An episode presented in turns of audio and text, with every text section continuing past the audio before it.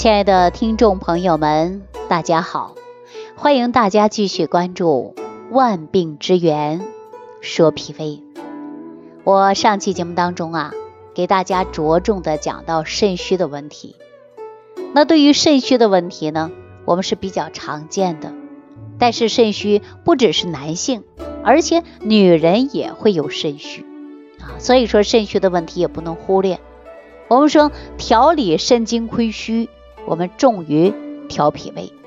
因为对男人而言呢，说肾精亏虚影响的比较大，很多人呢不好意思开口，但是呢却耽误了自己的身体。那肾虚呀，不只是男人，女人同样也是有肾虚的。所以说，大家一提到肾虚这个字眼儿啊，不要过于羞啊，因为女人也会有肾虚。那说到肾虚来讲，大家一定要重视起来啊。那接下来呢，我们言归正传，继续给大家讲到肾虚。说肾脏亏虚，我们往往讲到的就是阴阳不平衡。肾虚的种类呢，我们也说了啊，分为几种：阴虚、阳虚、气虚和血虚。那生活当中啊，阴虚和阳虚的症状呢是比较好分辨的。当然也有很多种。说肾阳虚的症状呢，主要就是腰膝酸软、四肢发凉啊，甚至有水肿。当然，我们说也包括了生理功能不太好。那如果说阴虚呢，阴虚就是内热啊，肾阴虚就会内热，一热以后呢，人就会暴躁、烦躁，容易盗汗，还会头晕啊。我们大家说阴虚就会有火嘛，火往上炎，大家就会有头晕、耳鸣啊，这回大家很好理解了。说阴虚内热，阳虚外寒啊。那我们说身体出现了阴虚或者阳虚呀，都会导致人体的免疫能力下降。还有更多的医学临床表现，当肾精亏虚的时候，肾脏免不了的就是功能下降。那么对于我们肾脏的微循环系统呢，也会发生改变，比如说经络不通啊，而且还会出现痛症。那接下来呢，我就跟大家说阴虚和阳虚啊。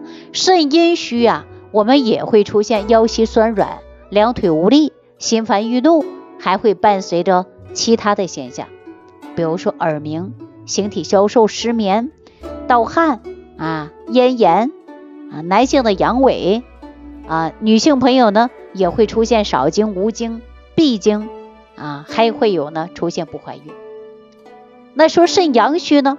阳虚啊，我们说男人女人都有症状，就是怕冷啊，比如说乏力、没有精神、疲劳、四肢发冷，夏天冬天都特别凉。那么腰膝酸软，还会出现呢小便尿不尽、听力下降、记忆减退、多梦啊、关节疼痛、骨质疏松啊，还会出现呢五更腹泻，严重还会有便秘、下肢浮肿。男性还会出现睾丸胀痛啊，那么我们还会出现呢早期白发，面色没有光泽，会有发黄，甚至呢面色发黑。女人呢和男人的症状有一些接近，都会有精神不振、活力下降、疲劳啊，人特别怕冷啊，手脚都是凉的，腰膝酸软的。那女性朋友的阳虚呢，也会出现呢，就是欲望低啊，同房没有欲望，然后呢，白带呢也会比较稀，另外月经不调啊，小腹呢有胀，经期退后啊，颜色暗，还会有血块现象。那容易出现的是什么呢？就会呀有肌瘤啊。我们说阴冷潮湿。那人是不是容易长东西啊？那你看木耳啊，只有在于潮湿的环境，它才能长出来。那人呢，一旦出现寒，寒以后呢，就会成为瘀，有瘀以后呢，就容易啊生长肌瘤。那为什么很多女人没事都做艾灸呢？一热啊，就可以有很大的改变。所以说，女人呢，一旦虚症以后呢，还会更年期提前。啊，更年期提前，记忆减退，腰膝酸软，骨质疏松啊，都会产生的。形体消瘦啊，容易长黄褐斑、粉刺，还会容易出现皮肤过敏。那么大家可能就会问了啊，肾阴虚和阳虚怎么分别呢？大家听好了，很简单，只要你用心的去记，自己就可以分辨出来。肾阴虚和肾阳虚呀，我跟大家说，阴虚生内热，阳虚则外寒，对吧？只要记住这个，你就知道你到底是阴虚还是阳虚了，非常简单吧？哎，说阴虚与内热，阳虚外寒，这是我们中医里常讲到的，容易出现五心烦热，两个手心脚心盗汗啊，烦热的感觉。那么我们说睡觉也睡不着啊，这是属阴虚。阳虚就特别怕冷吗？是不是啊？哎，就特别怕冷，所以说我们就很容易啊对照起来了。如果经常会说腰膝酸软、四肢乏力啊，出现呢啊欲望减退，那么在我们经常会讲到的人就是怕冷嘛，大便溏稀，哎，小便清长，这都是属于虚症的一种表现。那么还会出现男性的阳痿和早泄，腰膝酸软、四肢乏力。那中医认为啊，肾虚多为长期积累成的一种病啊，而不是突然就肾虚的啊，也不是突然阴虚，也不是突然阳虚的。这些呢，经常会在于情志不开啊，包括呢，我们啊，经常呢，在于生活当中的细节不注意，那么导致精力也下降，精神头也不足啊，往往呢，对工作也不感兴趣，缺乏自信心，人没有激情。所以说，多种因素会导致肾精亏虚的。那么，我们应该呀，重于调的就是脾胃，而且呢，还要调整的就是情志，还要呢，房事不能过度啊。而且呢，久病也会伤肾啊。大家一定要提高免疫能力，防止出现疾病。另外呢，就是啊，年老体衰啊，人随着年龄的增长，体质呢就会衰弱。那我们应该锻炼，提高免疫能力。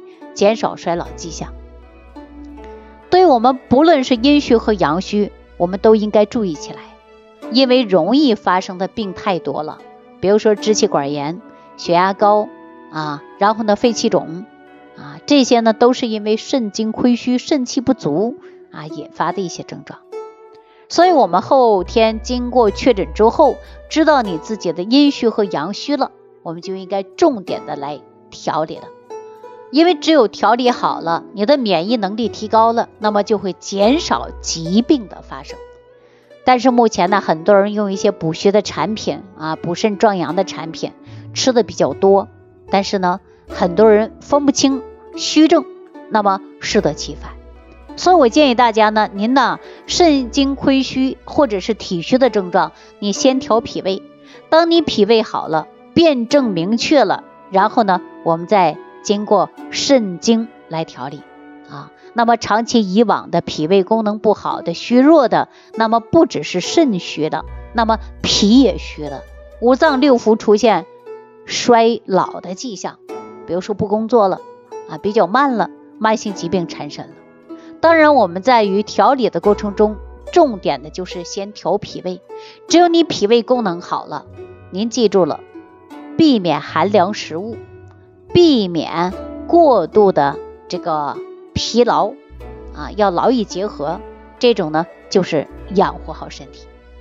那人体当中的经络气血呢要畅通的，脾胃要好，化生气血要足，问题就可以从根本上来得到改变啊。如果说一个人的脾胃不好，肾精亏虚，乱用一些壮阳的产品，可能就会导致问题比较严重啊。我们说伤肾。伤脾胃，脾胃越来越受到影响，化生气血不足，那么我们五脏六腑都不可以得到安康了。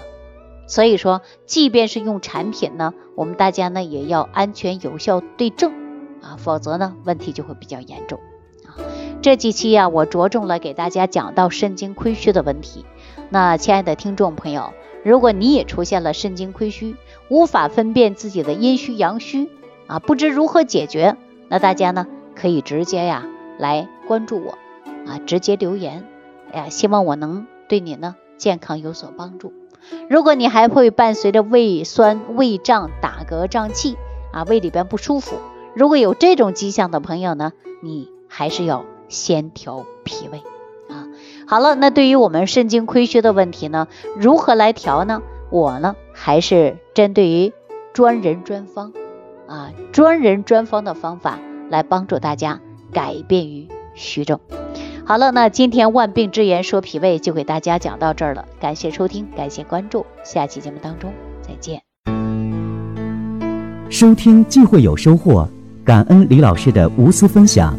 如果您喜欢本节目，请关注李老师并订阅本专辑，点击屏幕的右下角订阅按钮。